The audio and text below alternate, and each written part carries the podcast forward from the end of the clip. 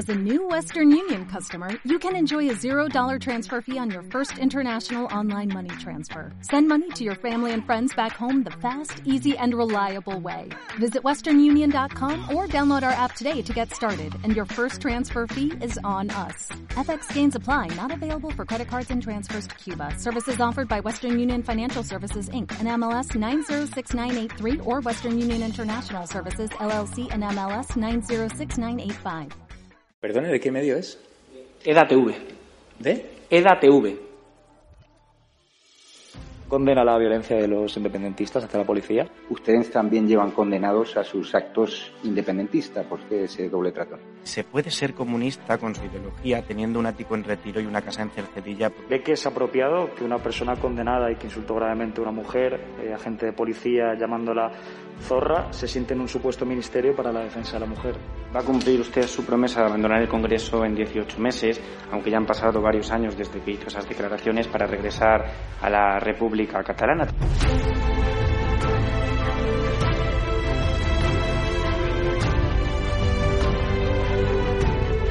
contestarte es una falta de respeto a tus compañeros y compañeras aquí sentados que son periodistas de verdad. No participamos de burbujas mediáticas de la, de la ultraderecha. Nosotros respondemos a medios serios y respetuosos. Eh, se lo digo para esta vez y se lo digo para el resto de las preguntas. Me deja anonadado. Realmente nunca nadie me había preguntado eso. Yo condeno que se den siempre informaciones falsas. Muchas gracias. Ha sido Lo dice la Fiscalía, no lo digo eh. No, no. Si no et sap greu, nosaltres no donarem joc a, als mitjans ultradretans espanyols. ¿De qué medio es usted? De EDATV. Nosotros no vamos a contestar a la extrema derecha, gracias. Ah, no. Ni cobrando un sueldo que pagamos todos los españoles y un medio No vamos a contestar a la extrema derecha. La pregunta es ¿qué hace usted aquí? ¿Condena usted la violación a una simpatizante de Vox en Reus? Condeno el fascismo, el fascismo que se ejerce desde los medios de comunicación.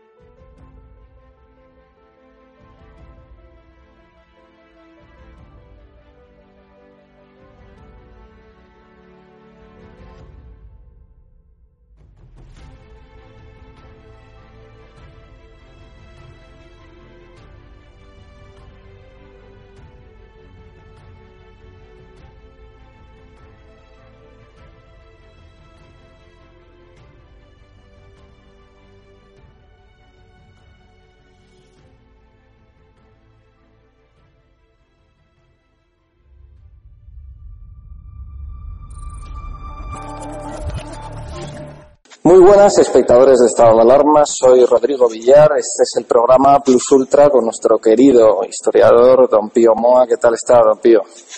Hola, pues nada, aquí con alguna buena noticia y otras malas, claro. Bueno, pues coméntenos. Sí, coméntenos y coméntenos también qué traen su bloque esta semana. Sí, eh, precisamente la buena noticia para, para mí, no solo para mí creo, es la traducción del libro Los mitos de la guerra civil al francés. Mm, enhora- enhorabuena, enhorabuena. Gracias. Bueno, porque veo en Amazon que acaba de salir en preventa esa traducción. Y la obra fue publicada en España en 2003. Y tiene una historia que, que creo que merece la pena contarlo. En los cuatro años anteriores, yo había publicado Los orígenes de la guerra civil, Los personajes de la República vistos por ellos mismos y El derrumbe de la, República y la guerra. Esto componen una trilogía sobre el siglo XX español hasta 1939. Bueno, aquellos libros fueron muy bien recibidos por el público en unos momentos en que los herederos del Frente Popular parecían haber ganado por completo la batalla de la historia y eh, sus consecuencias políticas actuales. Claro, la historia tiene consecuencias actuales, ¿no? Y en contra de su versión, pues solo quedaba alguna influencia de Ricardo de la Cierva, pero prácticamente habían logrado meterlo en un gueto con ayuda de una derecha que estaba loca por olvidar sus raíces y que no paraba de demostrarle desprecio al historiador. Por lo tanto, la alarma de los historiadores y de los medios pro Frente Popular pues fue enorme y subió mucho de grado cuando los mitos de la guerra civil se convirtieron en, un verdadero fenómeno cultural. Se vendieron unos 300.000 ejemplares, que es algo muy insólito para esta clase de obra. Pues la reacción inmediata la describió Stanley Payne. Dice, Su obra es crítica, innovadora e introduce un chorro de aire fresco en una zona vital de la historiografía contemporánea española, anquilosada desde hace mucho tiempo por angostas monografías formulistas, vetustos estereotipos y una corrección política dominante desde hace mucho tiempo. Quienes discrepen de Moa necesitan enfrentarse a su obra seriamente y demostrar su desacuerdo en términos de una investigación histórica y un análisis serio que retome los temas que afronta, en vez de dedicarse a eliminar su obra por medio de una suerte de censura de silencio de diatribas denunciatorias. Bueno, eh, esto es lógico con la democracia, claro. Yo propuse desde el primer momento un debate, pero eso quedó claro que era pedir al. En un ambiente académico o pseudoacadémico y mediático en que se combina, vamos, la mediocridad intelectual rivaliza con un sectarismo desvergonzado. Y he dedicado en mi blog más de 40 artículos de galería de charlatanes a analizar a esos autores, esos historiadores que no han sido nunca capaces de debatir nada de lo que yo he hecho. Nada. Y hacen como que es que no tengo nivel para ellos. Dice, mire usted, eh, aunque solo fuera por el hecho de que mis libros se vendían tanto, ustedes deberían tratar de, rebatirlos, ¿eh? pero no podían. Bueno, el libro sirve también como exposición de los métodos con que esta gente falsifica la historia, estos que se llaman demócratas a sí mismos, lo que les perturba aún más, lógicamente, ¿no? Y es interesante ver la, la secuencia de la reacción de estos. Primero, desde Nasser, el país y la mayoría de los medios, pues sufría una oleada de insultos, exigencias abiertas de censura. Esto lo empezó el democristiano Javier Tusell, por cierto. Y junto con estas descalificaciones personales. Bueno, recuerdo que hasta los sindicatos de la televisión fueron a protestar al Congreso e hicieron la vida imposible a Carlos Dávila, que había, el periodista que había osado entrevistarme en la televisión 2. Todo esto es muy estilo Frente Popular, claro. Hasta que un tertuliano de la SER pues advirtió, con estas cosas le damos publicidad. Lo que hay que hacer es pasar de este señor. Y se fue imponiendo una campaña de silencio por parte de los grandes medios de la triple M, medios de manipulación de masas o triple, triple mierda realmente, ¿no? Eso sí, el gremio de los charlatanes profesionales, que trataban de condenarme pues a una especie de muerte civil. Y también esto ocurrió en los grandes medios de la derecha, la ABC, El Mundo, la televisión cuando gobernaba el PP, etcétera, ¿no? O sea, yo simplemente dejé de existir. Aunque otros medios menores, afortunadamente, siguieron dándome voz, cosa muy de agradecer en tales circunstancias. Y, y mis libros siguieron vendiéndose mal que bien, por lo que la alarma continuó y dio lugar en 2007 a la infame Ley de Memoria de Zapatero. Una ley de deslegitimación del franquismo, el cual había sido legitimado democráticamente en el referéndum de 1976, ¿eh? Y por tanto deslegitimación de todo lo que había venido de él, empezando por la monarquía. Esto eh, Claro, esta ley cernía una amenaza ominosa sobre quienes, como yo, pues llevaban la contraria al discurso frente populista de quienes no habían aprendido nada de la historia. Bueno, pues esa amenaza han querido concretarla más recientemente con prohibiciones explícitas y multas cuantiosas a quienes no sigan sus dictados. Una ley que hay que rechazar, desobedecer y habría que llevar a la cárcel a sus autores porque atacan directamente las libertades de todos. ¿no? Bueno, un hecho que al principio me sorprendió es que el mito de la República y la Guerra Civil, con la correspondiente censura de facto, pues tiene más fuerza incluso en países como Francia, Inglaterra o USA que en España. Esto en parte se debe a una indebida identificación con la Segunda Guerra Mundial. En 2004 o 2005, la prestigiosa editorial Tabandier de, de Francia pues anunció en Internet que iban a traducir próximamente el libro. Y de ello nunca más se supo. Recuerdo también una entrevista que me hizo el historiador Arnold Mans y que fue rechazada por el Figaro, concluyendo que era demasiado pronto para decir esas cosas. Luego se publicó una revista para de historia que, En Inglaterra, el cotarro está dominado por la escuela de Preston, llamamos la escuela, Y allí es todavía más difícil ejercer la libertad de expresión en relación con guerra civil. Solo, el libro solo ha tenido una traducción al polaco y los orígenes de la guerra civil al italiano. Pero parece que por fin se ha roto una barrera. Y creo también que los autores de las leyes chequistas de memoria histórica o democrática, como dicen, pues no van a salirse con, con la suya en España. Hablando de esto, he, he escrito un artículo sobre el antifranquismo europeo. Bueno, vamos a ver. La casi imposible traducción de los mitos de la guerra civil a otros idiomas destapa algunas cuestiones, en particular la del antifranquismo europeo, un antifranquismo que influyó muchísimo en la transición para distorsionar nuestra historia reciente y paralizar una respuesta. ¿no? Desde ya bastante antes de la transición se había impuesto aquí un europeísmo, entre comillas, ignorante y bastante palurdo, según el cual España no era Europa, o lo era de modo muy deficiente, y debía entrar en ese presunto paraíso para salir de su atraso y miseria histórica. ¿no? Por lo tanto, las opiniones e impresiones que vinieran de lo que llamaban Europa, pues eran aceptadas eh, como algo parecido a la fe del caconero. Y cuando unos políticos corruptos e incultos nos hicieron entrar en Europa, como ellos decían, pues parecía que España había llegado a la culminación de su carrera histórica. Parece que España nunca ha estado fuera de Europa, claro, nuestros políticos. Sí. Bueno, ya he señalado que los mitos o pseudomitos de la guerra civil pues pesan como dogmas en esos países, mucho más que en la propia España. Y no es difícil entender por qué. O sea, la, Segunda Guerra Mundial fue una especie de suicidio de Europa, en el que España, casualmente, no participó, gracias a Franco y su régimen. O sea, qué atrasados estábamos y qué poco solidarios.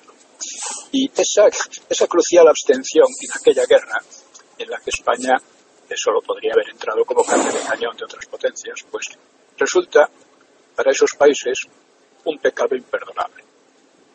La idea básica es que la guerra fue una especie de cruzada contra el nazismo, como si este fuera ajeno a Europa. Como digo, fue realmente una especie de suicidio, ¿no? que en gran parte promovido por el nazismo, pero eh, y de participaron todos. Y lo más indigerible para las oligarquías políticas e intelectuales de esos países es que la España de Franco, que quieren identificarla tozudamente con la Alemania de Hitler, pues le, no, soportan que, la España Franco no hubiera sido aplastada junto con, con Alemania. Eso les parece tal injuria que diversos hispanistas se han especializado en demostrar, entre comillas, que España tenía que haber luchado al lado de Alemania y que Franco lo deseaba, pero que de algún modo extraño no lo logró. Son tonterías, ¿no? Pero ahí están, y, y van de historiadores, ¿no? Es decir, condenan a Franco por las intenciones que le inventan ellos. El odio a Franco era, y en gran parte sigue siendo, tan feroz que solo hay que recordar las enormes eh, y amenazantes movilizaciones a favor de la ETA con motivo de algunos juicios a los pistoleros. Bueno, esta falsificación de la historia pues tiene otro trasfondo. En Noruega, Dinamarca, Holanda, Bélgica o Francia, la colaboración con los ocupantes nazis fue mucho más amplia que la resistencia a ellos. Hubo muy poca resistencia y muy tardía. Y no se liberaron por sus esfuerzos, sino por el ejército useño, e indirectamente, pero aún más importante, por el soviético. Porque fueron las victorias soviéticas las que permitieron el desembarco en Normandía, sin el cual habría sido prácticamente imposible.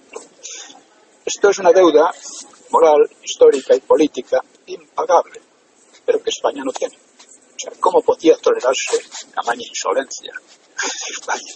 Y el ejemplo de la resistencia inglesa no debe hacer olvidar que fue la Unión Soviética de Stalin la que en definitiva la salvó cuando se encontraba cerca del colapso.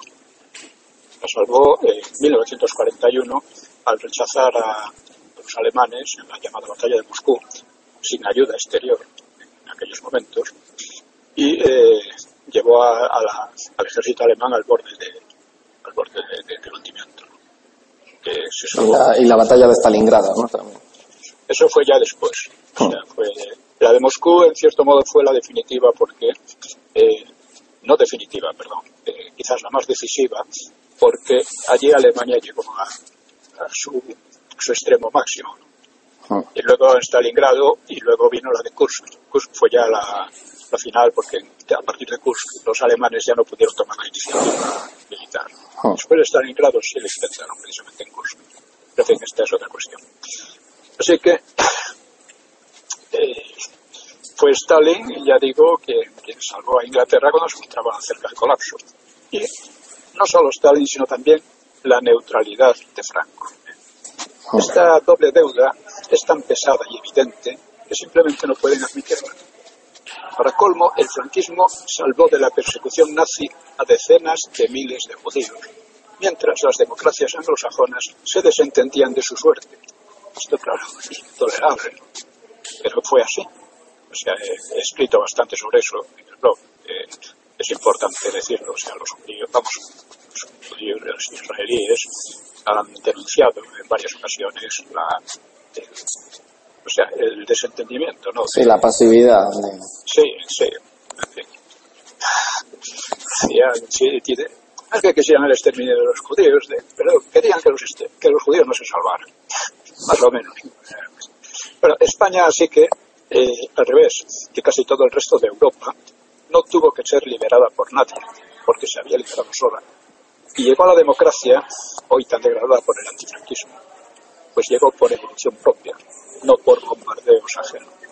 Por lo tanto, ha sido el garbanzo negro en los guisos de posguerra, en los que el país tuvo que soportar un aislamiento criminal que pretendía hambrear a los españoles, montado a la limón entre la Unión Soviética y los países europeos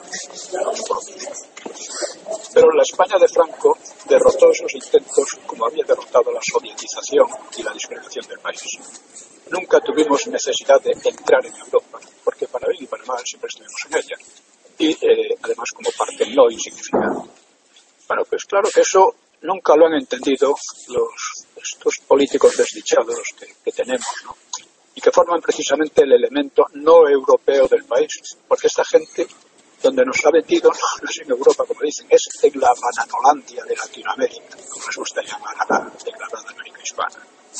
O sea, empleo Hispanoamérica para hablar de la cultura de común y Latinoamérica para hablar de todas esas desdichas de, de golpismo, de, terrorismo, de, comunismo, etcétera, ¿no? que figuran por allí. Aquello es la Latinoamérica. Y es ahí donde nos han metido, porque cada vez España pues, se parece más. Tenemos ahora el caso del pollo Carvajal, del pollo doctor y de todos los otros pollos que andan por aquí eh, tratando de cumplir la justicia. Bueno, volviendo al principio, la enorme dificultad para traducir los mitos de otros libros míos a otras lenguas europeas reside en ese antifranquismo que prevalece en ello y que, como decía Quirino Duque, es la penúltima manifestación de la ley de Ahora leo que el gobierno dice que va a abrir investigaciones sobre los crímenes de lesa humanidad del franquismo. Que llaman ustedes humanidad son las checas y las, eh, los crímenes de lesa humanidad los crímenes de leso chequismo, de lesa checa, eh, porque después de la guerra lo que pasó aquí fue que eh, los chequistas, la gente, los sicarios que habían culpables de, o sea, de torturas, asesinatos y robos, pues fueron abandonados por sus jefes que se largaron llevándose grandes tesoros. El caso de Yatevita es conocido, pero debía ser mucho más conocido.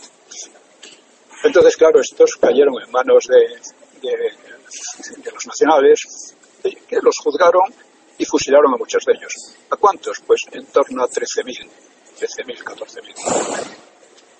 Esto eh, está prácticamente terminada una investigación de Miguel Platón sobre los, lo único que no se había investigado hasta ahora, que es, son los, eh, las, eh, pues los procesos, procesos que están archivados en, eh, en un archivo de, de.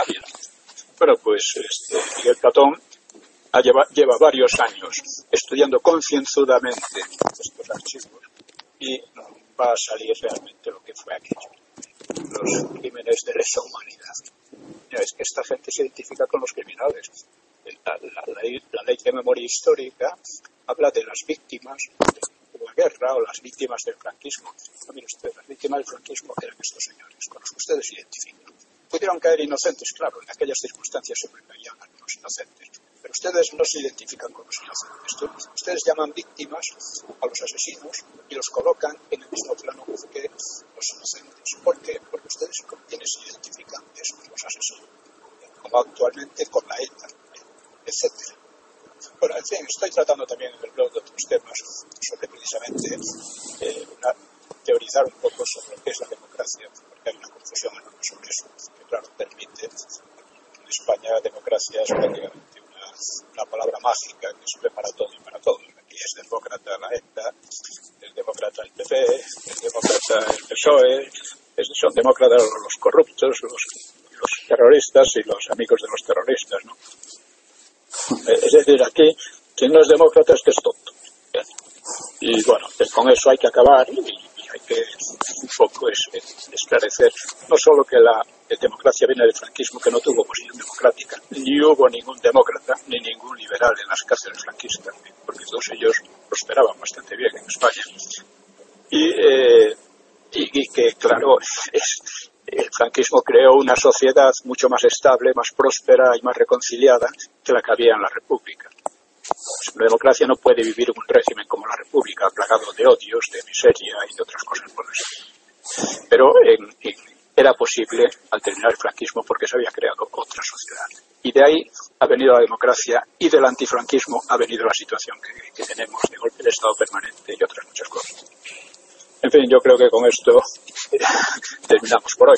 Pues nada, muchísimas gracias. Sí, ha sido la verdad es que muy interesante, como todas las semanas.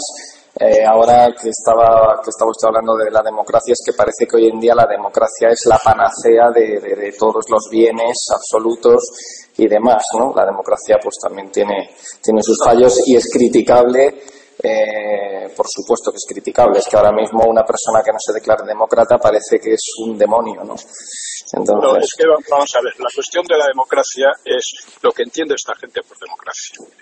O sea, esto es lo que estoy tratando, porque claro, es lo mismo que decían hace poco de Azaña. Azaña quería un país, eh, quería un país, eh, como se decía, modernizado, que saliera del atraso y tal. Dice, muy bien, vamos a entender lo que quiere usted, entiende usted por país modernizado y lo que entiende por atraso. Porque, claro, puede resultar que lo que entienda también los comunistas querían lo mismo, querían eh, sacar al país del atraso y de la pobreza, etcétera, no, pero ¿qué entiende el comunismo por eso? ¿Eh? Y lo mismo otros estilo. Entonces, aquí la cuestión de la democracia, que no es que se trate de de criticar la democracia, se trata de criticar lo que se entiende por democracia aquí, que sirve para cualquier cosa. Es un concepto que ya digo que es una palabra mágica. Entonces aquí hay una serie de cosas que se están vulnerando constantemente, desde la, eh, desde la separación de, de, poderes eh, hasta la, la, manipulación de masas. Por, por, ejemplo, hay un problema muy serio y es que la gran mayoría de los medios de masas mantienen una línea como pasa en USA, como pasa en el resto de Europa, mantienen una línea eh, que va en contra de los intereses y los sentimientos de la mitad de las poblaciones. O sea, Trump ganó las elecciones porque la mitad de la población le apoyaba en contra de los medios de masas, porque los medios de masas estaban contra él. Esto no es normal en una democracia, es otra cosa. Y estamos en una situación de crisis que es muy necesario analizarla. En fin, todo esto en el blog voy dándole vueltas y, y bueno, espero que sirva para algo alguna gente. Bueno, pues muchísimas gracias, don Pío, una semana más. Eh, muchísimas gracias, buena semana y un abrazo. Bueno, un abrazo para vosotros. Un abrazo.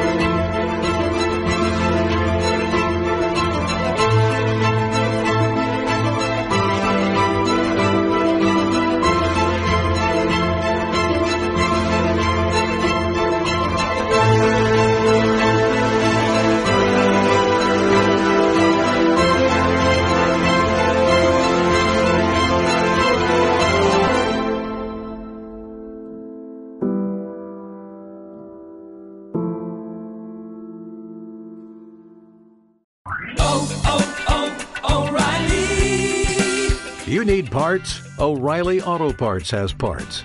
Need them fast? We've got fast. No matter what you need, we have thousands of professional parts people doing their part to make sure you have it. Product availability. Just one part that makes O'Reilly stand apart. The professional parts people. Oh, oh, oh